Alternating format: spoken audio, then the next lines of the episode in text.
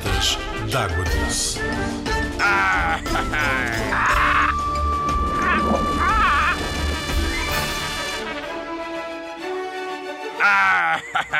Olá, pirata de água doce, estás bom? Hoje vou falar-te de um dos rios que nasce em Espanha e vem desaguar a Portugal. Sabes que rio é este? É o Rio Douro. É o terceiro maior da Península Ibérica. Depois do Tejo e do Ebro, o Ebro é um rio de Espanha. Mas este rio, o Rio Douro, nasce em Espanha a 2.080 metros de altitude e tem a sua foz, ou seja, vai desaguar na cidade do Porto. Arroi!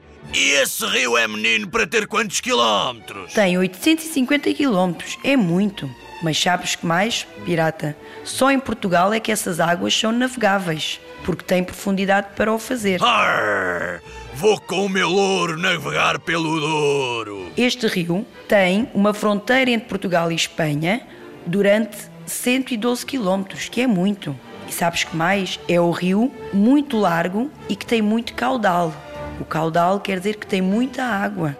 É um rio também que tem muitas curvas e rochas salientes. É muito bonito visitar este rio. E no meio dessas curvas há muitas zonas de rápidos, que é água a correr muito depressa. Vai lá com os teus pais ver, que é muito giro de se ver. Ai, vou, vou! E vou de barco fazer essas curvas! Também tem outra curiosidade. Existem duas zonas protegidas nesta área do Douro, sabias? Agora já sei! Quais são?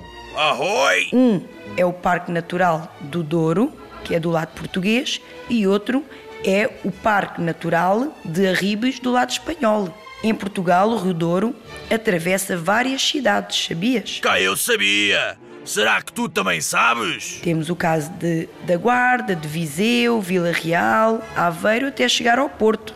Espero que tenhas gostado de saber tanto do Rio Douro como eu. Adorei! Arroi, marujo! Sabes que eu também vou aprendendo umas coisas. No próximo episódio, trago-te mais curiosidades sobre o mundo dos rios. Até lá, vem visitar-nos ao Fluviário de Mora e descobrir que segredos escondeu os rios.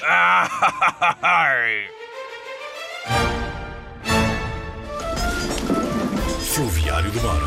Sempre em movimento.